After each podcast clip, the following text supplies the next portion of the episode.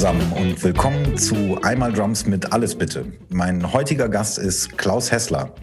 Mit diesem Namen sind für die meisten Drummer sicherlich Schlagwörter wie Technik und im speziellen Möller-Technik, Rudimental Drumming, Open-Handed Playing und virtuoses Ostinato-orientiertes Spiel verbunden.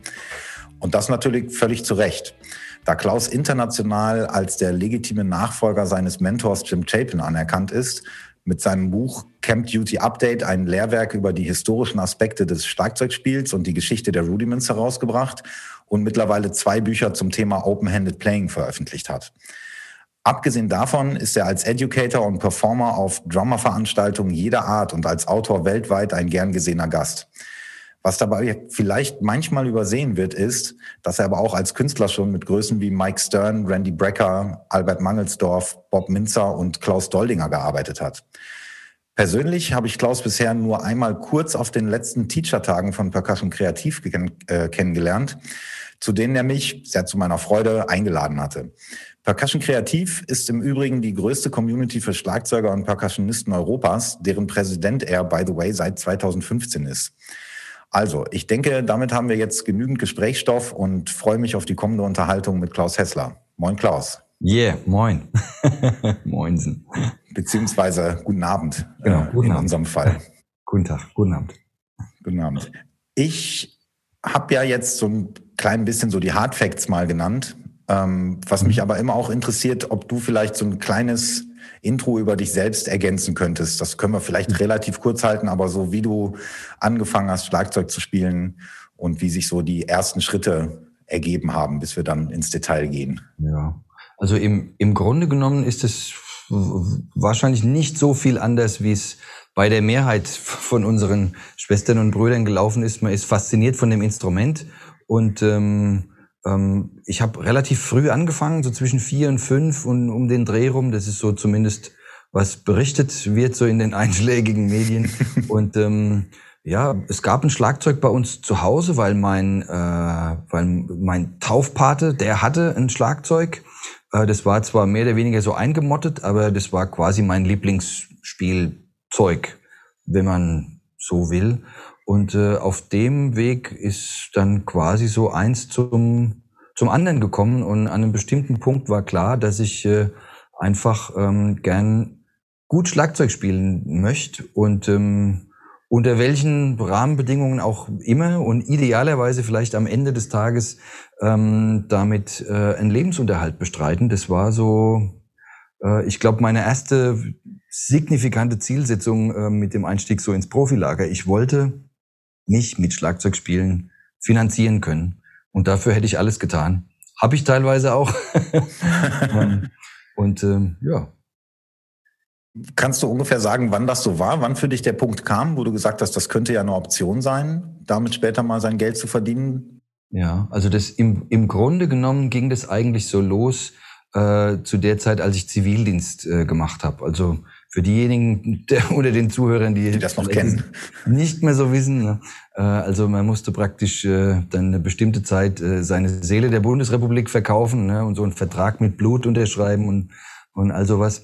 Und äh, dann habe ich Zivildienst gemacht beim Roten Kreuz und parallel dazu aber ähm, bei äh, einem ehemaligen Lehrer von mir, der mich eigentlich sehr beeinflusst hat, ähm, auf verschiedenerlei Ebene, angefangen in dessen frisch gegründete private Schlagzeug Musikschule Unterricht zu geben. Und es war am Anfang vom Zivildienst irgendwie so freitags nachmittags so zwei, drei Stündchen und äh, gegen Ende vom Zivildienst äh, oder gegen Mitte, Ende wurde das irgendwie relativ schnell dann immer mehr und ähm, irgendwie habe ich gemerkt, ähm, hm, könnte funktionieren. Und äh, dann habe ich äh, meinen Job gekündigt. Also ich hatte vorher eine Ausbildung, also ich habe was Ordentliches gelernt Vernünftiges. Ähm, und äh, genau, was Richtiges gelernt und habe mir gedacht, äh, könnte funktionieren. Ich kehre einfach nicht in meinen Job zurück, sondern kündige jetzt einfach und damit war ich Profi. Also im Prinzip auch da schon so das erste feste Standbein war Unterrichten. Äh, das war sehr früh äh, eine wichtige Sache für mich, ja. Mhm. Also ich habe schon erwähnt, also ich wäre bereit gewesen, alles zu tun, um äh, um einen Lebensunterhalt mit Schlagzeugspielen zu verdienen. Und, äh, und da hat sich Unterrichten als eine der ersten Möglichkeiten geboten, in einem eigentlich auch für damalige Verhältnisse sehr professionellen Rahmen. Und, äh, ähm, und da war das eine der Gelegenheiten, die ich ergriffen habe. Ja. Und hast du in der Zeit auch schon mit Bandspiel, mit Bandarbeit in irgendeiner Form auch Geld verdient?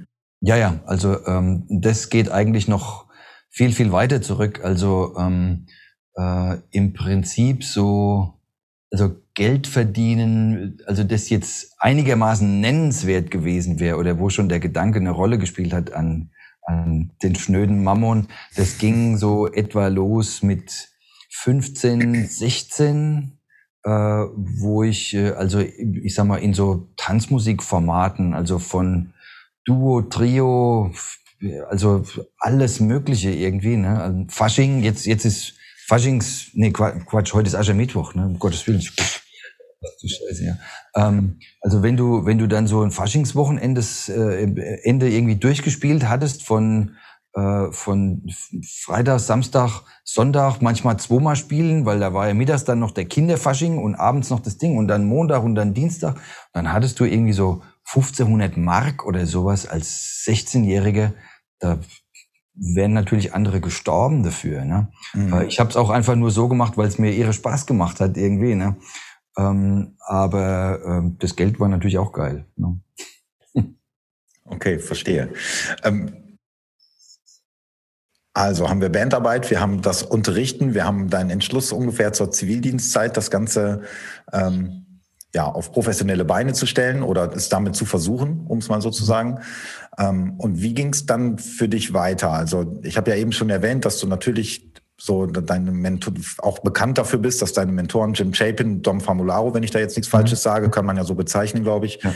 Ähm, irgendwann kam ja für dich wahrscheinlich so ein bisschen diese Spezialisierung oder dieses spezielle Interesse auch für diese ganze Thematik, die damit zusammenhängt. Mhm. Kannst du da sagen, wie das kam? Weil das war ja, ich sag mal, als Jugendlicher wahrscheinlich erstmal nicht so, als jugendlicher Drummer ist das ja selten ein Steckenpferd zu sagen, da will ich hin, also in so eine spezielle ja. Richtung auch. Also ähm, wenn mich damals jemand gefragt hätte, wo ich da hin will, also ganz ehrlich, ich hätte nicht gewusst, durch welche Tür äh, dass das Ganze irgendwie gehen soll. Ähm, ich war schon immer eigentlich äh, musikalisch mit, also relativ breit irgendwie aufgestellt im Sinne von mir hat irgendwie so alles Mögliche gefallen. Also ähm, ich war da äh, jetzt kaum auf eine besondere äh, Stilistik oder ein besonderes Genre irgendwie eingeschossen, ähm, außer einem teilweise so leicht obsessiven Ding für, für alles, was mit Rush und Neil Peart zu tun hatte. Mhm. Also obwohl man das jetzt vielleicht heute nicht mehr so in meinem Spiel hört, irgendwie war ich ein großer, großer Rush-Fan und bin im Grunde eigentlich immer noch. So die späteren Sachen, da bin ich nicht mehr so an den Haken gegangen, aber das war ein großer äh, Einfluss und eine große Inspiration. Ähm, das hat mich schon interessiert. Ansonsten war ich sehr, sehr vielfältig aufgestellt. Also da war das stilistisch jetzt eher ein, ein, ziemlich breites Spektrum. Ähm, ansonsten Oh, jetzt habe ich gerade vergessen, was ich sagen wollte. Wo äh, ich? Ich wollte ein bisschen darauf hinaus, wie wie es dann zu deiner Affinität ah, ja. zu dieser okay. platt ja. gesagt Technikgeschichte kam oder ob ja. du dir gezielt diese Mentoren auch gesucht hast oder bist du da durch einen Zufall mhm. dran gekommen und dadurch hat's dich gekriegt oder so? Nee, das, das war eigentlich schon eher Zufall, muss ich sagen. Also, dass ich bei Jim gelandet bin, war ein, im Grunde ein großer Zufall und vielleicht der, also einer der glücklichsten Zufälle überhaupt, würde ich, würde ich so sagen. Ähm, das, das war echt blanker Zufall und äh, dann auch die Connection mit Dom kam so ein bisschen in dem Kielwasser, weil, äh, weil Jim und Dom natürlich ein sehr, sehr enges und äh, äh, freundschaftliches, schrägstrich, schrägstrich väterliches Verhältnis so annähernd ähm, hatten. Also das hatte schon eine, eine ganz besondere Qualität. Und äh, dann ähm, hat man sich natürlich auch an diesen beiden Leuten, weil es äh, so, ein, so ein beiderseitiges Vertrauensverhältnis gegeben hatte, in besonderer Weise orientiert. Also das waren beides für mich große, äh, ähm, ja, also wie, wie sagt man, Role Models irgendwie, wie sagt man das mhm. auf Deutsch? Äh, Vorbilder. Vorbilder, Dings, genau. Ähm, die, äh, die großen Einfluss auf das gehabt haben, was ich dann irgendwie auch später so angefangen habe. Und dann merkt man, ey, der Chapin irgendwie, der weiß schon irgendwie ziemlich genau, was er da tut. Hm, verflucht irgendwie, ne? Und äh, das will ich irgendwie auch. Ne? Also das war eigentlich so ein, so ein relativ simples Imitationsverhalten und auf der Ebene hat man natürlich auch sich viele Dinge zu eigen gemacht und äh, das war so ein so ein Vormachen Nachmachen Ding und wenn du fasziniert bist von deinen Lehrern dann willst du da irgendwie hinterher und du ja das war eigentlich schon die Mechanik mhm. und dann ist es ja über das, die rein technischen Spielaspekte bei dir auch so ein Ding, dass du sehr viel Wissen über die Geschichte dahinter hast. Also jetzt nicht nur die reine Ausübung und mhm. das Vermitteln, sondern auch über die Geschichte dahinter. War das auch immer schon dein eigenes Interesse oder kam das inspiriert dadurch auch?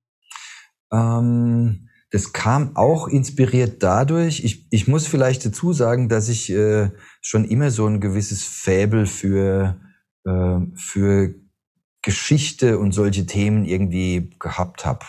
Ähm, also das, das war von jeher ein Ding, auch schon als, als Kind ähm, hat mich das fasziniert irgendwie. Ne? Also alles, was so in diesem Mythologie und äh, Ägypter, Wikinger und irgendwie den ganzen Schmonz irgendwie, ne, das fand ich schon immer also höllisch interessant.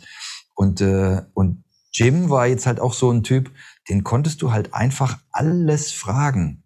Also der, der wusste einfach alles. Und am Anfang habe ich so gedacht, der weiß einfach nur viel über Schlagzeug. Und, äh, und dann habe ich irgendwie so gecheckt, Scheiße, der weiß einfach alles. Also wenn du den gefragt hast, wie, wie war denn die, äh, die Tagesordnung bei den äh, beim, keine Ahnung, beim UNO-Gipfel 1958 in Reykjavik. Das wusste der. Irgend so ein, also alles Mögliche. Der wusste aber dann auch, welche Boxer hat, keine Ahnung, mit so und so viel K.O.s, äh, nach so und so viel Kämpfen irgendwie äh, im Alter von so und so irgendwas gemacht irgendwie, sich eine nasse Frikadelle ans Knie geschraubt, das wusste der auch. Also ähm, das war echt verrückt. Und äh, genauso wusste Jim natürlich auch über den äh, über die Quelle Mole, viel über, äh, über die Trommelei und über die Geschichte dahinter und, äh, und hatte eben auch, äh, ich sag mal schon von frühester Jugend an, so ein, äh, schon auch so ein kindliches Interesse an Geschichte irgendwie. Ne? Und da haben sich natürlich, äh, äh, wie sagt man, da haben sich dann so zwei gefunden, ne? wie, man, wie man so schön mhm. sagt. Und dann ist das Streichholz und Benzinkanister halt. Ne? Und woher beziehst du diese Informationen? Also du bist ja teilweise wirklich sehr detailliert informiert und das sind ja nicht so, sage ich mal, die offenkundigsten äh, Infos, die so im World Wide Web zu finden sind unbedingt. Ähm, ja. Das erfordert ja wahrscheinlich Recherche und viel Zeit und Interesse. Das klar, das erfordert Recherche ne? und äh, und manche Quellen ähm, tun sich dann so im Lauf der Zeit auf, ohne dass man jetzt gezielt nach einer Information gesucht hat äh, und ohne dass man schon gleich den Gedanken hat, ah, das verwerte ich jetzt in einem Buch irgendwie. Ne? Also ähm, genau, das wäre, das da zielt, darauf zielt die Frage so ein bisschen, ob du das dann nur gezielt für ein Buch recherchierst. Ja. Wahrscheinlich eher nicht. Nicht so sehr. Also, also vieles von dem, äh, was jetzt zum Beispiel in, in Camp Duty Update zu lesen ist, war als Information schon sehr viel früher präsent ähm, und äh, ich habe das dann aus reinem Interesse gesammelt irgendwie und ähm, hatte ganz lange aber überhaupt nicht die Idee, da irgendwie ein Buch zu dem Thema ähm, zu veröffentlichen. Das ist dann erst so allmählich Schritt für Schritt irgendwie so so gereift. Ne? Und äh, mir fliegen immer noch so Sachen zu irgendwie. Ne? Also ich habe jetzt vor nicht allzu langer Zeit so ein so ein Antiquariatsbestand äh, irgendwie gefunden von, äh, von der Zeitschrift, die heißt oder hieß The Instrumentalist. Und äh, da war ein, war ein Fall, äh, bin ich vorhin wieder so drüber gestolpert, wo äh, da schreibt ein Autor über ein, ein Ereignis, das seinem Vater passiert ist, der mit 19 äh, auf einer äh, Veranstaltung, wo also auch Veteranen also aus dem, aus dem Bürgerkrieg irgendwie ähm, so Reenactment-Zeug gemacht haben, äh, der da, sein Vater war dort als 19-Jähriger und, äh, und hat irgendwie gesehen, wie einer von den Veteranen irgendwie umfällt und keine Ahnung, Kollaps, irgendwas, Schlaganfall, könnte alles Mögliche sein. Und dann hat er den Surgeon's Call gespielt, also den, den Ruf nach dem Arzt, nach dem, nach dem Feldarzt.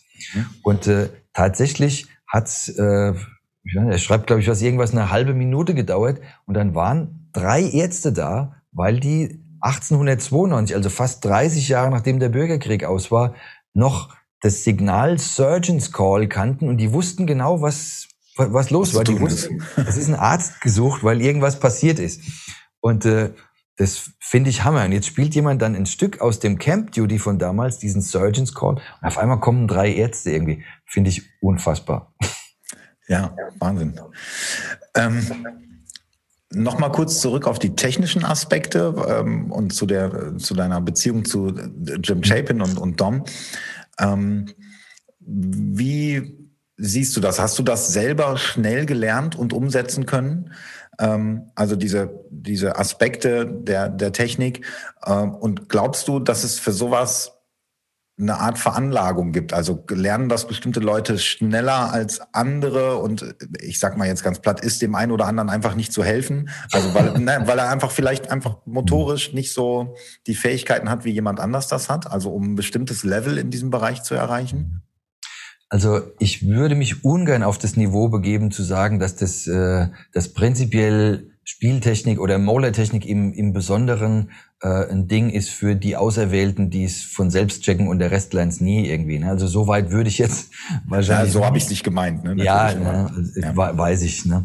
Ähm, es, äh, es ist schon so, dass es, äh, und das, das wirst du sicher bestätigen können, es gibt Menschen, die äh, mit einem besonderen Bewegungstalent äh, bei dir aufschlagen.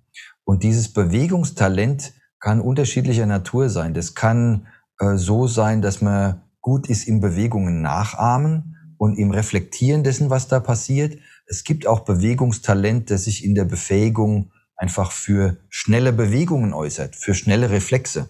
Und das ist was, das nicht jeder hat. Es gibt Leute, die fangen sofort auf einem Level an, da muss ein anderer irgendwie zehn Jahre üben, bevor er dort ist irgendwie. Ne? Mhm. Das hat nichts mit guter oder schlechter Technik zu tun, sondern ich glaube, das hat was mit Veranlagung zu tun. Und es hat auch was mit äh, Evaluation und Selbstreflexion zu tun. Was mache ich da überhaupt und, äh, äh, und, und wieso und wer seid das ihr? Ne? Hat Helge Schneider mal gesagt, glaube ich. Mhm.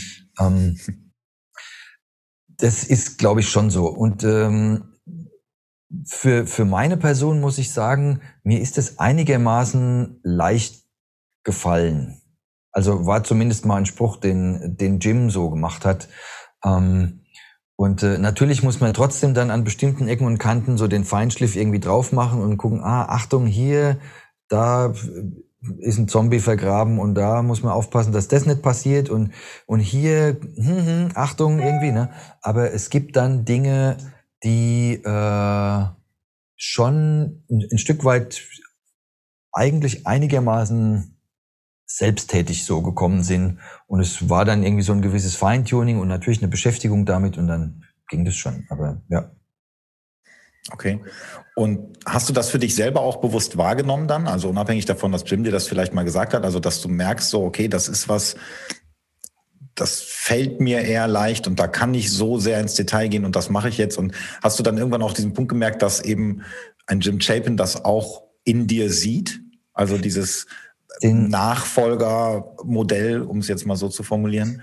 Also ähm, lass mich mal so sagen, äh, ich habe, ich glaube, ich habe schon gemerkt, dass mir das einigermaßen leicht fällt.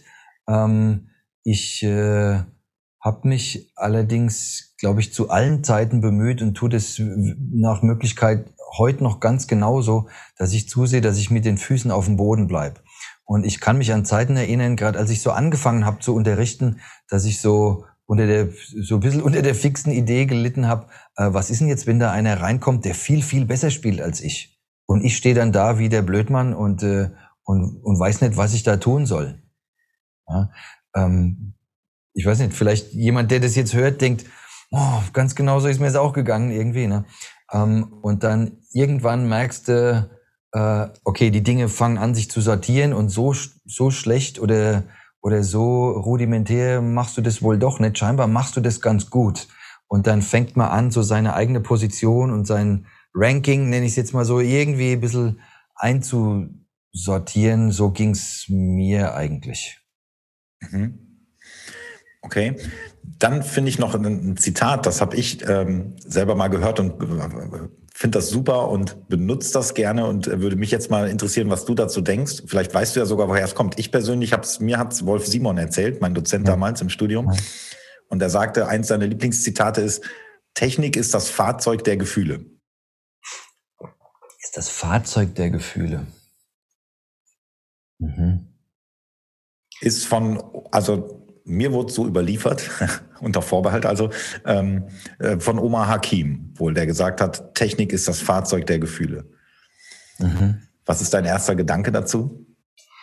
Ähm, du, du siehst mich so ein bisschen schwanken. Also äh, ich, da müsste ich jetzt, da müsste ich jetzt länger drüber nachdenken. Ähm, ich müsste, glaube ich, deswegen länger drüber nachdenken, ähm, weil, äh, weil ich schon zu viele, also musikalisch gute Trommler gesehen habe oder, oder sehr gute musikalische Trommler gesehen habe, die völlig grottige Technik hatten. Mhm. Und ähm, ohne dass ich jetzt die Gefühle der Leute irgendwie in Zweifel ziehen will, würde ich sagen, es passiert gar nicht so selten, dass Leute, ähm, äh, also dass ihr technisches Fahrzeug irgendwie hinten und vorne eigentlich äh, mal einen TÜV mehr hat. Ein TÜV müsste irgendwie, ne? Und, äh, und trotzdem schaffen die es, tolle Musik zu machen mit dem Instrument. Genauso wie das umgekehrte äh, äh, Modell auch der Fall sein kann. Ne? Du findest auch immer mal wieder Leute mit, äh, also mustergültiger Technik, die dir aber musikalisch jetzt vielleicht nicht so viel sagen. Das heißt jetzt nicht, dass, das, dass ich, also ich will da jetzt gar nicht wertend irgendwie draufgehen, von wegen, dass es dann schlecht ist oder irgendwas Inferiores irgendwie hat, das meine ich damit nicht. Aber es gibt viel zu viele Beispiele von Leuten mit toller Technik, die musikalisch jetzt eher farblos erscheinen und umgekehrt. Deswegen siehst, aus dem Grund siehst du mich gerade so ein bisschen mhm. zucken. okay. Ja, ich finde es halt ein interessantes Zitat, deswegen habe ich gedacht, in diesem Fall das, Wollte ich dir das mal unterbreiten. Das Zitat ist absolut interessant. Also ich, ich äh, eigentlich muss man sich dann mit, mit jemandem unterhalten, der das Zitat liefert und muss sich das von dem erklären lassen. Und dann kann ich vielleicht auch sagen, Ah ja, also wenn, wenn du es mir so erklärst, dann, dann verstehe ich's. Dann, äh du kannst ja Oma Hakim vielleicht mal anrufen, wenn du, wenn du, wenn du eine Minute Zeit hast. okay. Und dann lässt du mich wissen, was er dazu gesagt genau, hat. Genau, ich sag Bescheid, wenn ich es weiß. Ja, super. Okay. ähm, mal zu deinem, deiner Tätigkeit als Educator. Ich habe ja auch schon gesagt, dass du dafür auch wirklich maßgeblich auch bekannt bist. Und man kann das ja schon so auch als Steckenpferd und äh, von dir bezeichnen. Ähm, jetzt haben wir ein bisschen drüber gesprochen, wie deine Ausbildung selber war. Und jetzt würden mich so ein paar ähm, Sachen interessieren. Also was macht deiner Meinung nach einen guten Lehrer aus? Abgesehen davon, dass er natürlich das Handwerk selber beherrscht. Aber was sind noch so Fähigkeiten, die ein guter Lehrer deiner Meinung nach haben sollte? Und woran arbeitest du vielleicht für dich selber auch kontinuierlich? Ähm, also da, da gibt's, ähm, da kann man natürlich ganz viele zu sagen. Ne? Also ich, ich, ich werfe dir jetzt mal so ein paar Dinge an den, an den Kopf. Also nicht mit dem, äh, äh, also nicht unbedingt gleich mit einem Ranking, sondern was mir jetzt so als erstes einfällt. Mhm. Vielleicht ist das auch die Hackordnung dann, da müssen wir ja gleich drüber reden. ähm, ich finde, ähm, äh, ein guter Lehrer muss die Fähigkeit haben, ein Vertrauensverhältnis aufzubauen zu seinem Schüler. Und zwar möglichst unmittelbar und möglichst nonverbal. Und zwar ein Vertrauensverhältnis, das sowohl auf der fachlichen Ebene äh, funktioniert, als auch auf der rein menschlichen Ebene, die mit dem Instrument überhaupt nichts zu tun hat. Ähm, das bedeutet so viel wie, äh, äh, mein Schüler muss irgendwie idealerweise den Eindruck haben, okay, da ist jemand, der weiß einfach viel über Musik und über Schlagzeug und, äh, äh, und das brauche ich, weil dessen Wissensquelle zapfe ich an und ich vertraue diese Information. Das scheint mir stimmig zu sein. Punkt. Äh, das andere ist, äh, das Gefühl zu haben, das ist ein angenehmer Mensch, mit dem unterhalte ich mich gern über das, was ich gern am liebsten auch gut machen würde. Und wenn es dieses menschliche, diese, diese soziale, zwischenmenschliche Vertrauensebene gibt, ähm, dann verankern sich Sachen meistens ähm, noch besser. Also das, das finde ich einen, einen großen, äh, also einen, einen Punkt mit großer Wichtigkeit in so einem Schüler-Lehrer-Verhältnis. Das hat eine besondere Qualität und es ist auch geprägt von einer besonderen Verantwortung, die beide haben, der Lehrer gegenüber dem Schüler, aber auch der Schüler gegenüber dem Lehrer. Das heißt, ich als Lehrer bin nur so der Assistent. Der Schüler muss die Arbeit machen und ich zeige dem alles, was da relevant ist in dem Zusammenhang. Aber der Schüler muss selbst den Berg hoch. Ich kann mitgehen, ich kann auch bis ganz hoch mitgehen. Ähm, ich kann den auch nur ab der Wegkreuzung dann weiterschicken irgendwie. Ne?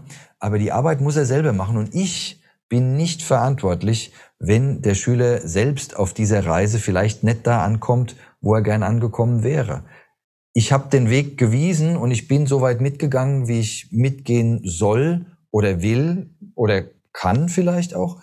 Der Rest ist das, was der Schüler macht. Das ist, glaube ich, wichtig, so dieses Verantwortlichkeitsdinge regeln irgendwie. Kommunizierst du das auch unter Umständen mal, wenn du das Gefühl hast, vielleicht willst du irgendwie einen anderen Weg gehen oder ähm äh, es es kommt vor, dass ich das kommuniziert habe. Nicht in wahnsinnig vielen Fällen, aber ich kann mich an Gelegenheiten erinnern, wo ich das getan habe. Ähm, das, ähm, das ist ja auch eine, eine, Verantwortung, die man hat im Prinzip. Also das ist dann ja auch nicht als Vorwurf gemeint, nur wenn man erkennt, irgendwie scheinen unsere Wege nicht in die richtige, in die gleiche Richtung zeigen zu wollen, ja. dass man dann freundschaftlich also sagt. Ja, also wir, wir können uns möglicherweise nur darauf einigen, dass wir uns nicht einigen können und äh, sollten in Anstand und Würde ähm, jetzt hier vielleicht einfach einen Schnitt machen. Äh, ich muss zugeben, das ist nicht sehr oft passiert in meiner, äh, in, also im Verlauf so meiner Unterrichtstätigkeit, aber ich kann mich möglicherweise an zwei, drei Situationen erinnern, wo das der Fall war. Und, ähm, und dann muss man einfach sagen, ähm, du, das scheint mit uns nicht zu funktionieren, äh, lass uns das bleiben lassen. Ähm, und es, das wirst du vielleicht auch wieder selber wissen. Manchmal hast du auch einfach eben Kundschaft, die kommt nicht zu dir, um die Hosen runterzulassen, um zu sagen, ich möchte jetzt das und das von dir lernen, sondern es gibt manchmal auch Kundschaft, die möchte eigentlich nur eine Bestätigung für das, was er sowieso schon macht. Und, äh, und ich frage mich dann, wo komme ich jetzt hier ins Spiel? Wenn du äh, äh, unser, unser Verhältnis ist gerade irgendwie so äh, von Substanz befreit. Wir, wir, irgendwie müssen wir gucken, wo du hin willst. Mhm. Okay, ja, interessant. Und wo kommt deine Motivation her, dich als Lehrer auch immer noch weiterzuentwickeln, weil du ja unheimlich viele Sachen machst, also von deinen eigentlichen Veröffentlichungen mal abgesehen, viele Dozententätigkeiten. Ähm, Workshops weltweit als Autor in internationalen Magazinen äh, gefragt. Und da steckt ja sicherlich erstens viel Arbeit hinter und auch ja eine, eine intrinsische Motivation, irgendwie Sachen noch besser vermitteln zu können. Also du hast ja letztens auch bei Facebook so eine kleine Serie gemacht, mit, um mit so ein paar Mysterien mal aufzuräumen und so. Das fand ich, äh, fand ich sehr interessant. Ähm, da steckt ja auch deine eigene Motivation hinter zu sagen, du möchtest eben bestimmte Sachen vermittelt wissen. Äh, ja, also das ist natürlich ein, ein Stück weit ein Antrieb, der auch äh, über meine Lehrer gekommen ist. Völlig, äh, völlig klar. Ne? Ähm, denen es wichtig war äh, oder, oder wichtig ist, ähm, dass bestimmte Dinge äh, im, im richtigen Licht dargestellt werden. Und, ähm, und da liegt mir irgendwie auch dran und da muss ich irgendwie auch ab und an, obwohl ich mich jetzt da nicht unbedingt vordrängel, aber da muss ich ab und an so ein bisschen die Klappe aufmachen. Weil, äh, ich sag mal, aus dem Informationsnotstand, mit dem ich noch an dem Instrument groß geworden bin, ist mittlerweile äh, eine exponentiell explodierende Informationsflut geworden irgendwie, ne?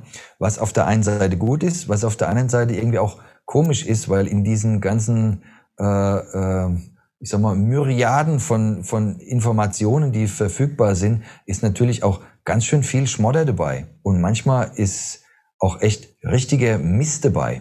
Und manchmal folgt das Ganze so der Mechanik des Kaisers neue Kleider. Ne? Irgendwie, wenn einfach nur genügend Leute mal gesagt haben, ja, ey, richtig geil, was der Typ da erzählt. Und dann kommen die Leute, die eigentlich gezweifelt hätten, nicht mehr so auf die Idee zu sagen, jetzt echt, das findest du geil? Jetzt, jetzt, ehrlich, kann ich überhaupt nicht verstehen irgendwie. Ne? Also warum? Äh, und, äh, und gar nicht so wenige warten dann manchmal ähm, bis man, bis man selbst dann, also bis ich dann vielleicht mal sag, nee, was du da jetzt erklärst, das ist zwar irgendwie, du spielst toll Schlagzeug irgendwie, ne, und das ist alles super, ne, aber mit Molartechnik hat es nichts zu tun, ne, also das heißt jetzt keine musikalische Abwertung, aber wenn jemand irgendwie Molartechnik verkauft, dann muss auch Molartechnik drin sein, oder es war jetzt, war jetzt nur ein Platzhalter für was auch immer, ne, ich hätte jetzt irgendeine mhm. Begrifflichkeit nennen können. Und äh, da halte ich auch nicht immer die Klappe. Manchmal schon irgendwie, manchmal geht's auch an mir vorbei und ich krieg's überhaupt nicht mit, dann ist mir es auch recht. In, Okay, du hast jetzt schon super die Brücke geschlagen zu einer Sache, die ich eh hätte thematisieren wollen. Ähm, YouTube und Co. oder soziale Medien und Co. Ähm, Fluch oder Segen? Also aus der Sicht eines Dozenten, Educators, wie du es bist, ähm, hat sich da so das Lernverhalten deiner Studenten, Workshop, Klinikteilnehmer ähm, irgendwie verändert durch diese neuen Möglichkeiten? Oder also, dass es sich, dass es das getan hat, ist, glaube ich, klar. Aber ähm, wie stehst du dazu? Ist es für dich dieses soziale Mediending eher Fluch oder Segen, was die Menge an Informationen angeht und so weiter? Ähm, ich glaube, das kann man gar nicht so sagen. Man kann nur sagen, es ist halt da. Mhm. Äh, ein, ein Segen ist es, ist es für die Leute, die, die wissen, wie sie mit dem Milchbrötchen zwischen den Ohren umgehen müssen. Für die ist es ein Segen, weil äh, die werden den Mehrwert in einer, in einer richtigen Information, wie auch vielleicht den für sie äh, resultierenden Mehrwert aus einer Falschinformation sehen können.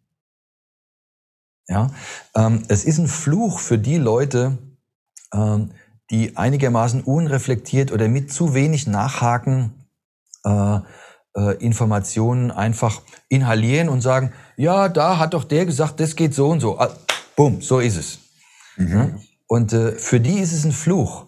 Ähm, möglicherweise wissen die Leute das in dem Moment noch nicht, dass es für sie ein Fluch ist. Ne?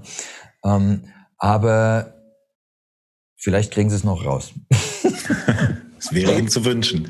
Ja. Genau. Also klar, es ist, wir wissen alle, dass, dass ähm, das nicht zurückzudrehen ist. Aber es ist ja halt, es gibt ja den Unterschied, muss ich mir Informationen zugänglich machen? Also früher gab es viel weniger oder sind sie im Must da und ich jetzt halt die, ja, die Anforderungen sind andere geworden, ne? besser filtern zu können. Das ist wahrscheinlich das, was du ja auch bei deinen Studenten dann entweder mit auf den Weg gibst oder beobachtest. Ja, also äh, ich, äh, ich feiere zum Beispiel äh, innerlich ein Fest, wenn mir, ähm, wenn mir ein, ein, ein, ein, ein Schülerin, Studentin irgendwie sagt, du, ich habe das Video von Lulululu gesehen, äh, aber wie geil war das, weil der hat dies und dieses jenes gemacht. Oder, ich freue mich fast noch mehr, wenn sie sagen, ey, ich habe das Video von XY gesehen, was ein Kack. also, nicht im, also nicht im Musiksinne, sondern, äh, sondern vielleicht im Sinne von, wie ist irgendwas vermittelt oder erklärt oder, oder dargelegt worden, wo ich dann merke, okay, da hat sich jemand Gedanken gemacht und hat eins und eins zusammengezählt und versucht so eine, eine Position zu finden. Und diese Positionen äh, oder eine eigene Haltung zu Dingen zu entwickeln, das beginnt oftmals auch damit, dass man sich mal blöd stellt. Dass man einfach mal sagt, Moment mal, ich unterstelle mal, ich weiß überhaupt nichts und was ist eine Dampfmaschine? Ne? So auf, auf die Art. Ne? Und manchmal kommt man damit unfassbar weit, wenn, äh, wenn man sich nicht sofort irgendwie Meinungen Dritter, die vielleicht für einen selbst noch nicht so richtig safe und abgesichert sind, äh, sich zu eigen macht und dann auf Basis von Dingen, die man selbst noch nicht so richtig gecheckt hat, versucht, den nächsten Schritt zu machen. Da weißt du nicht, auf was du stehst. Ähm, und das ist, glaube ich, gefährlich. Mhm. Okay. Dann komme ich nochmal zurück auf eine These, würde ich es mal nennen, die ich äh, aufgestellt habe, auch in meinem ähm, kleinen Intro über dich. Mhm. Du hast ja schon mit wirklich vielen namhaften Künstlern gespielt. Mhm. Aber ich habe so das Gefühl, dass das nicht so wahrgenommen wird. Also, dass du wirklich ja diesen Stempel, und das meine ich gar nicht negativ, ja. aber so dieses Educators und dieses Experten in diesen bestimmten Richtungen hast. Ähm, stört dich das manchmal so ein bisschen oder empfindest du das überhaupt so? Ähm, nö, stören tut mich das eigentlich nicht. Also ich nehme das wahr äh, als eine als eine Facette meiner, ähm, ich sag mal, Persönlichkeit als Kulturschaffender, nenn's mich, wenn ich mich mal so nennen will irgendwie. Ne? Mhm. Und da hat's ähm, unterschiedliche Phasen gegeben und manche Dinge haben eine bestimmte Eigendynamik entwickelt und dann entstehen, äh, ja, ich sag mal so Sogwirkungen in deinem Lebenslauf. Auf einmal macht es so und, und Dinge rutschen dorthin ohne dass du vielleicht unbedingt wolltest, dass sie dorthin kommen, aber dann wirst du dorthin gezogen aus Gründen, die ja jetzt auch nicht unbedingt vom so vom Tisch zu fegen sind. Also das heißt ja nur, du hast irgendwas gut gemacht und weil du es gut gemacht hast, führt das irgendwie, führt der Weg dorthin. Ne? Vielleicht war es auch einfach so das berühmte Ding von zur richtigen Zeit am falschen Ort oder zur falschen Zeit am richtigen Ort irgendwie.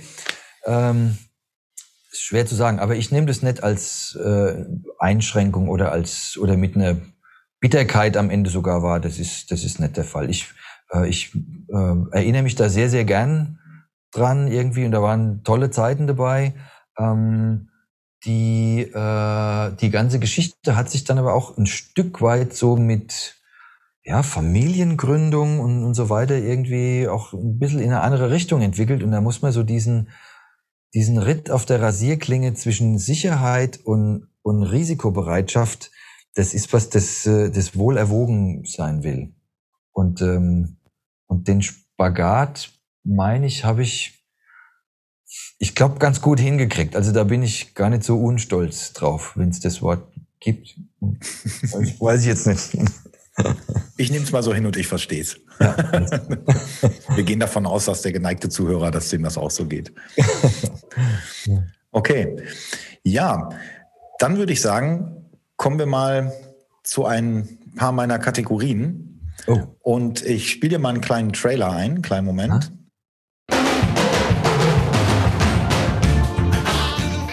Na, wer hat's getrommelt?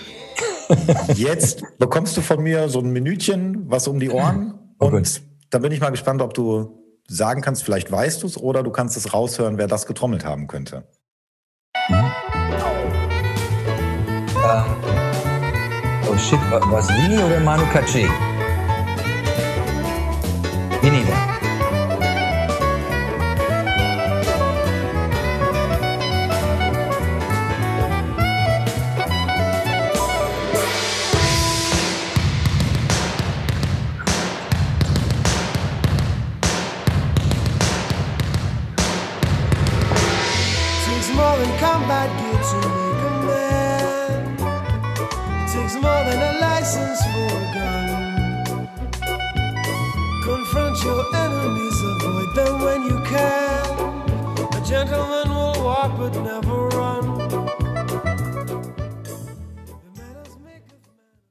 Also ähm, du siehst mich ein kleines bisschen schwanken, aber ich glaube, es war Winnie oder Manu Katché. Also es ist auf der Platte Nothing Like, a, Nothing like the Sun. Ähm, Jetzt muss ich den strengen Lehrer raushängen lassen und sagen, oh leg dich auf eine Antwort fest. Äh, dann sage ich Winnie. okay, Manu Katché. You win. War nur der zweite Versuch, aber meines Wissens okay. nach ist es Manu Katché gewesen. Mhm, okay. Ja, ist lang her. Ja. Also ich weiß, dass die beiden auf dem Album gespielt haben, auf jeden Fall. Ja, ja und viele assoziieren natürlich auch Winnie sehr viel mit, mit langjähriger Zusammenarbeit mit Sting. Ja, ja. Manu Katché genauso, aber in dem Fall ja. war es meines Wissens nach Manu Katché. Mhm, gut. Naja, man kann nicht immer gewinnen. Genau. Dann die kleine nächste Kategorie. Oh Gott, oh Gott. Was wäre, wenn?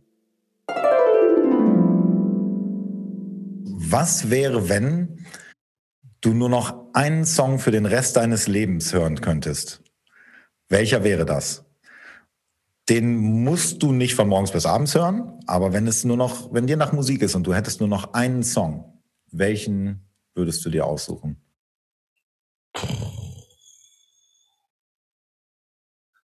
Nur einen Song. Nur einen Song. Ähm, dann würde ich mir vielleicht aussuchen.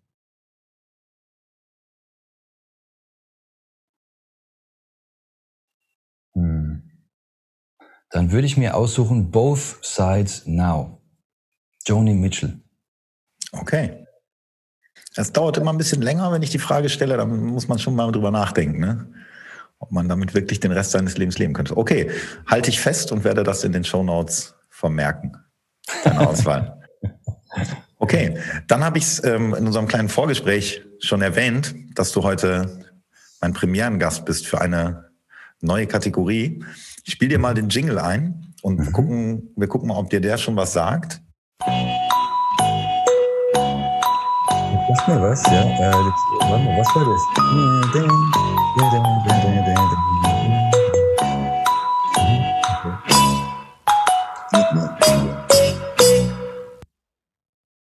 Genau. Was, an was erinnert dich dieser Jingle? Das war dieses, äh, wie hieß das? Jeopardy Dings Dongs. Exakt. Was, ne? Ja. Exakt. Wir spielen jetzt mal Jeopardy. Oh Gott, wie, wie war das? Da bin ich ganz schlecht irgendwie. Oh Gott. Ich lese dir eine Antwort vor. Ja. Und du stellst die passende Frage dazu, idealerweise. Ach, so rum war das, ne? Okay, ja, ja. Genau. genau. Also, ein Drummer, der kein Ridebecken benutzt und eine, in einer Liste der vermögendsten, vermögendsten Schlagzeuger der Welt auf Platz drei kam. Circa 200 Millionen geschätztes Vermögen. Ob er wirklich gut trommelt, ist im Internet oft genug Diskussionsgrundlage. Mhm, genau. Und, und ich muss jetzt irgendwie Lars Ulrich in die Frage verpacken, ne? Also. Oder so, das, muss ich jetzt sagen, wer ist Lars Ulrich, oder? Exakt. Ja. You win. Exakt. Okay. Die nächste Antwort. Ein Gegenstand, der stets parat sein sollte bei Schlagzeuger und Schlagzeugerinnen. Die meisten besitzen viele davon. Wenn man ihn allerdings braucht, ist er unauffindbar. Was sind Besen? Echt? Was ist ein Stimmschlüssel? Oh, ah. Aber ich muss gestehen, Besen wäre jetzt auch nicht die verkehrteste Frage gewesen dazu. Ja, aber da hat man nicht so viele davon. Ne? Das hätte ich, hätte ich bedenken sollen. Ja. Mhm. Gut, dann habe ich noch eine Antwort Aha. für dich. Er ist bekannt als ein Torwart mit Helm, spielt aber auch Schlagzeug und sponserte Drumeo in ihren Anfangstagen. Genau. Ja, wer ist Petr Cech? Ja. You win. Weiß ich aber auch nur, weil, weil ich die, weil ich die, die große Messingtafel bei, bei Dramio gesehen habe. Was macht denn mit dem hier irgendwie? Und dann sagt Dave, ja, das ist irgendwie so. Ja, ich habe es mal bei so einer, bei so einem Video, glaube ich, auch gesehen, bei so einer Studiotour von den Dramio Studios und da wurde das mhm. erwähnt. Fand ich auch ganz spannend eigentlich. Ja. Also bist du nicht so fußballaffin, dass du es jetzt über den Fußballer an sich rausgekriegt nee. hättest? Also da, darüber hätte ich es jetzt nicht gewusst. Also ich, also ich bin jetzt nicht unbedingt der Antisportler, aber also ich guck schon auch mal Fußball, aber ähm, das hält sich einigermaßen so ein bisschen in Grenzen. Also. Mhm. Okay, dann hast du die Premiere von Jeopardy, Drama Jeopardy, ganz gut äh, überstanden. Siehst du mal. Zwei von drei ist doch eine gute Quote. Sehr gut. Okay, ähm, nächste kleine Kategorie. Willkommen zur Rubrik Hörerfragen. Und zwar habe ich ja im Vorfeld bei Instagram mal so eine kleine Umfrage gemacht. Mhm. Ähm, wenn jemand eine Frage an Klaus Hessler hätte, was könnte das sein? Gerne auch nicht so Drum-related. Mhm. Und da habe ich mal ein bisschen was gesammelt und da gucken wir mal, dass wir die abgearbeitet kriegen. Mhm, mhm.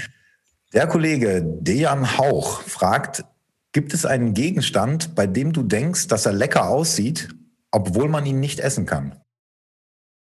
Äh, ja. Okay, und? Der, Den gibt's. Äh, das ist äh, der sogenannte Stinky Tofu. Stinky Tofu. Genau, das ist ein fermentierter Tofu, der nach der, also wenn du nur das Bild davon siehst, den kann man grillen irgendwie, äh, sieht sehr lecker aus, ist auch so knusprig irgendwie, stinkt aber nach Tod und Verderben. Also sowas hast du noch nicht gerochen, Bo. Als ich das zum ersten Mal gerochen habe in, äh, ich glaube Taiwan, habe ich gesagt, ich muss auf der Stelle sterben. Okay, er ist aber eigentlich schon zum Essen gedacht, aber du findest, man kann ihn nicht essen. Unmöglich. Nein, unmöglich. Zumindest als. Westeuropäer wahrscheinlich nicht. Nee, die, sogar die Chinesen halten sich die Nase zu, wenn sie den essen. Ah, okay. Stinky Tofu. Ja, interessant. Gut. Ähm, Bandpapa fragt, wie lange, wie lange lässt du deinen Kinnbart schon wachsen? Oh, ähm, Achtung, seit. Also ich habe ihn immer mal wieder abgeschnitten, aber ich glaube ungefähr seit jetzt ähm, acht Jahren, kann das sein? Seit acht Jahren ohne Zwischenschnitt, oder? Also, äh, also seit, seit acht Jahren immer mal nur so ein, so ein Stück, vielleicht so, so vier, fünf Zentimeter. Also wenn ich den nicht abgeschnitten hätte, dann wäre mir jetzt wahrscheinlich schon so irgendwie, ne? Also, aber, ja. Mhm. Also ich müsste echt gucken, so acht bis zehn Jahre, wenn es könnten es sein. Mhm. Okay, und er bleibt dran. Du hast keine Pläne. Ich habe keine anderen Pläne derzeit. Nee, also ich, ich krieg immer mal Ansuchen wieder aus dem Familienkreis, ob ich den jetzt nicht irgendwie doch mal abschneiden will. Ähm, und dann sage ich, ey, puh, der ist mir jetzt so ein bisschen ans Herz gewachsen. Irgendwie muss er jetzt bleiben. Oder ans Kinn gewachsen. ja. Okay, dann haben wir noch eine Frage. Die haben wir allerdings, glaube ich, schon so ein... Ähm so ein bisschen im Vorfeld hatten wir die schon die Antwort mit drin. Paukenpaule fragt, hast du auch mal in Pop-Rock-Coverbands gespielt oder warst du immer schon World Music-mäßig, Educator-mäßig unterwegs? Aber das hatten wir ja schon so ein bisschen thematisiert. Doch, doch, also frag mich irgendwas. Ich habe musikalisch wahrscheinlich schon mal so ein bisschen alles gemacht, außer Punk und Metal. Der, alles andere, ja. mhm. Ja, hatten wir ja thematisiert, dass du ja sogar darüber den Einstieg auch ins Business gemacht hast, ne? dass du damit das, die erste die ersten Gagen verdient hast. Ja. ja. Und Daniel 0908 fragt, was ist dein Lieblingsessen? Irgendwelche kulinarischen Fragen kommen immer. Mein Lieblingsessen? Ja. Ähm, also eins meiner Lieblingsessen ist tatsächlich äh, Schüttelbrot mit Käse. Mhm. Schüttelbrot. Mir ja. als also, Osnabrücker hier sagt das jetzt nichts. Also Schüttelbrot ist, ähm, ist so ein äh, äh, ist, ist so, ein, so ein relativ hartes Brot, das du vor allen Dingen so in, ähm, also so in Norditalien, so in Südtirol findest. Ähm, ich back das auch ab und zu selbst. Und äh, wenn du da einfach dann so ein Stück gescheiten Käse dazu hast und vernünftigen Rotwein, dann würde ich dafür ähm, also viele Dinge tun. okay, sehr gut. Dann haben wir, also haben wir den kulinarischen Teil auch erledigt. Sehr gut. Mhm. Sion, ich hoffe, ihr sprecht das jetzt richtig aus, Prochota, fragt, hm. wo war Gondor, als die Westfront fiel? die Westfold.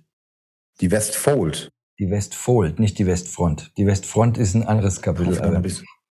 Okay, wo war Gondor, als die Westfold fiel? Genau. Ich habe mich jetzt äh, zwangsläufig als kein Experte in diesem Bereich geoutet. Nee, nee das, ich habe es äh, vertuschen wollen, aber. Ja, macht, macht ja nichts. Ne? Und? Wo war er? Äh, also das Volk Gondor ist, ist der Westfold nicht zu Hilfe gekommen. Also das, das Zitat äh, oder der Spruch wurde getan, weil die Westfold keine Unterstützung vom Königreich Gondor, also mit also in erster Linie mit Sitz des Truchsessen Denethor in Minas Tirith. Äh, der hat keine Truppen ausgeschickt, um der Westfold zu helfen. Steht da, hab, hab ich was gelernt hier, aber sowas von. aber äh, das habe ich bewusst auch gewählt, weil die nächste Frage ähm, von Drum Dustin auch in die Richtung zielt. Und da habe ich mir ja. schon gedacht, okay, das ist eine, wir haben eine Tendenz hier an, für, ja. für Klaus. Was machst, wann machst du ein Hörbuch vom Herr der Ringe? Meine Frage. ähm, das glaube ich, kann ich ähm, zielsicher beantworten, dass das wahrscheinlich nie stattfinden wird. Ähm, äh, aber es, es ist schon richtig, ich bin da, ich bin da sehr affin. Also jetzt momentan, gerade jetzt bin ich so ein bisschen raus irgendwie. Ich müsste mal wieder, ich müsste mal wieder lesen und auch so ein bisschen Grundlagenforschung wieder betreiben. Ähm, aber das ähm, Herr der Ringe ist schon irgendwie ein, ein großes Thema für mich gewesen. Ja. Und eigentlich immer noch, ja. Mhm. Kann man das als eine Art Hobby bezeichnen? Also ähm, beim Herr der Ringe kommen irgendwie viele Sachen zusammen. Also zum einen war äh, Jim war ein irre Herr der Ringe Freak, also echt. Der wusste auch alles. Der wusste, wie die Adler heißen, die Frodo vom, Schicks vom, äh, vom Schicksalsberg gerettet haben. Und der wusste alles irgendwie. Ne? Ey, Herr der Ringe, jetzt komm. Ne? Und ähm, also er war da sehr affin.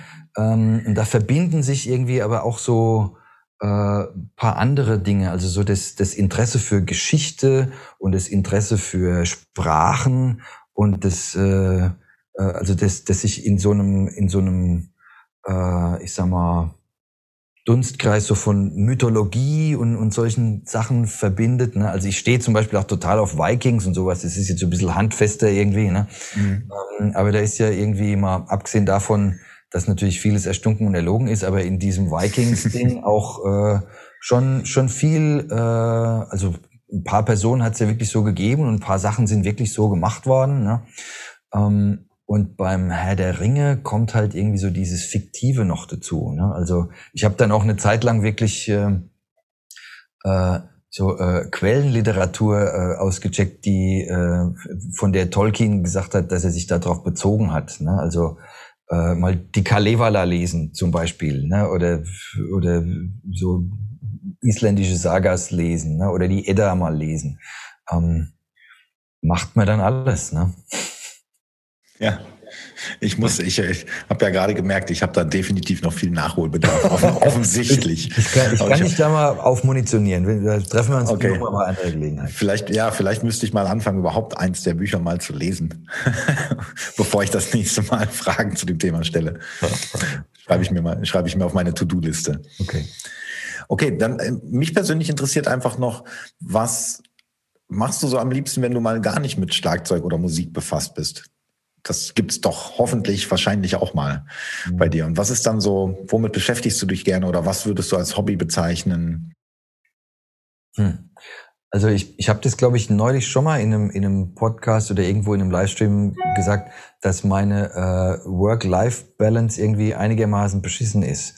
Und ähm, äh, tatsächlich gibt's da nicht so besonders viel, ganz ehrlich. Also ähm, wir gehen gern spazieren, wandern irgendwie. Ne? Und jetzt, wo du sowieso nichts großartig anders machen kannst, ist das äh, äh, eine ernstzunehmende Option. Und direkt hier bei uns hinter dem Haus fängt der Wald an und dann läufst du einfach stundenlang, bis du weißt, okay, da war ich schon mal und hier war ich noch nicht. Und ähm, ja, also das ist, äh, das ist ein Thema. Ansonsten Jetzt wird schon langsam finster. Ich koche gern. Äh, mhm. Hat mir so zwischendurch so ein bisschen rausgehört.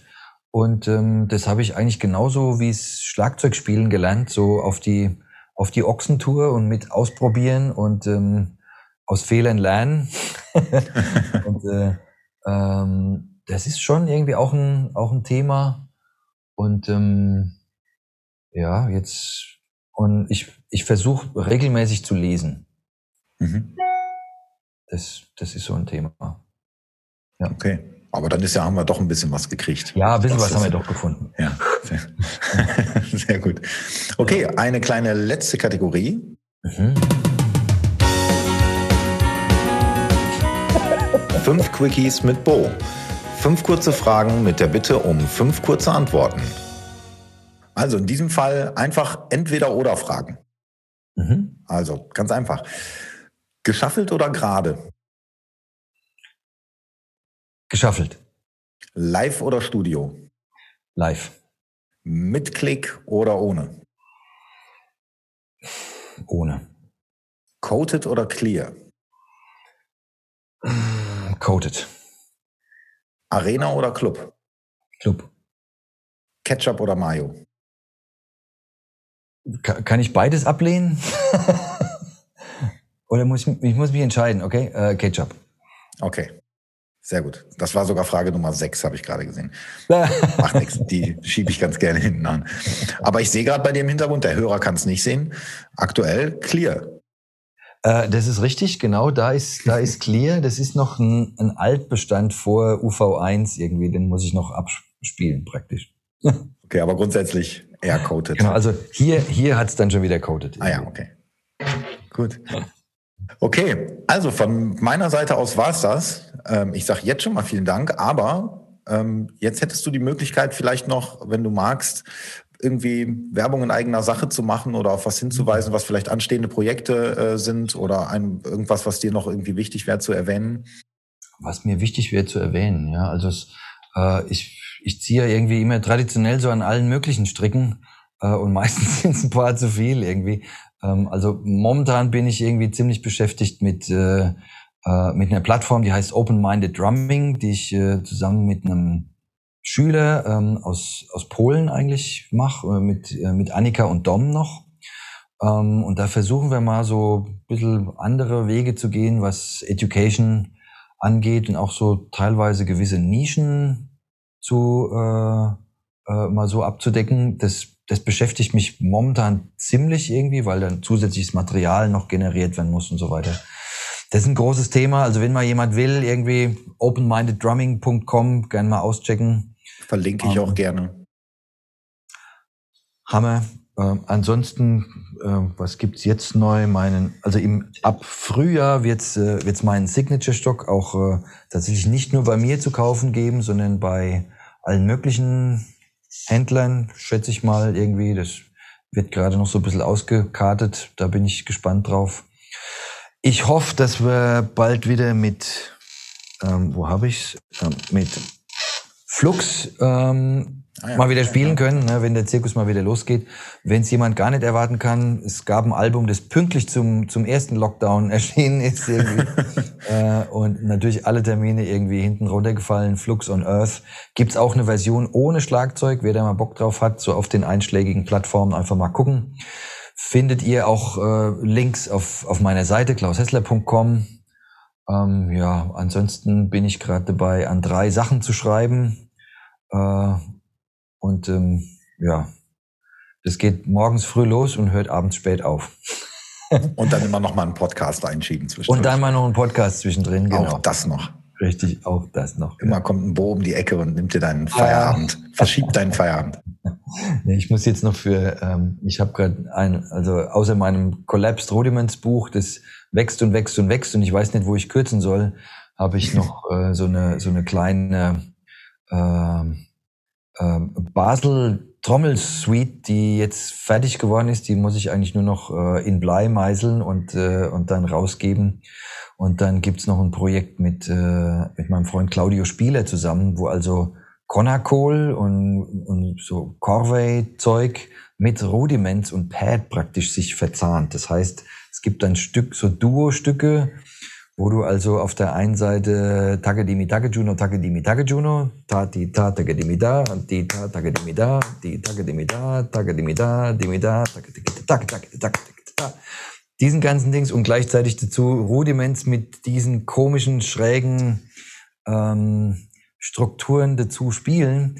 Und äh, das muss ich selber gerade noch irgendwie alles erst auschecken. Also das ist aber schon auf einer netten Startbahn irgendwie. Da bin ich sehr gespannt drauf, was das wird. Okay, aber sehr gut angeteasert. Bin ich auch gespannt. bin ich auf jeden Fall auch gespannt. Ja, dann sage ich nochmal vielen Dank, dass du die Zeit genommen hast. Und ähm, ja, gern. vielleicht laufen wir uns ja bei den nächsten Teacher-Tagen dann mal, da bist du ja immer sehr Danke. busy, ähm, da bleibt nicht ganz so viel Zeit, aber vielleicht laufen wir uns da dann ja im Real Life ja, mal wieder über den Weg. Würde würd mich freuen, wenn ich dich da so ein bisschen drauf festnageln könnte. wenn es stattfinden darf, bin ich auf jeden Fall da. Da gebe ich dir, gebe ich dir mein Wort drauf. Super. Dann ich bezahle den ersten Kaffee. Sehr gut. Alles klar. Damit kriegt man mich. okay, dann vielen Dank und schönen Abend noch. Jawohl, genau, so machen wir es. Ebenso. Ciao. Jo, ich hoffe, diese Folge von Einmal Drums mit Alles bitte hat euch gefallen. Wenn dem so ist, dann sagt es gerne weiter. Wenn dem nicht so ist, dann sagt es auch gerne weiter. Warum sollte es euren Feinden besser gehen als euch? Vielen Dank an die Firma Rohema an dieser Stelle, die mich bei der Umsetzung für diesen Podcast unterstützen. Am meisten helft ihr mir aber, wenn ihr bei dem Podcast-Anbieter eures Vertrauens ein Like oder sogar eine kleine Rezension und oder ein Feedback hinterlasst. Und wenn ihr immer informiert werden wollt, wann es die nächste Folge gibt, dann solltet ihr diesen Podcast ohnehin abonnieren. Ich würde mich auf jeden Fall freuen, wenn ihr beim nächsten Mal wieder reinhört und sagt bis dahin immer fleißig auf die Pauke hauen. Euer Bo.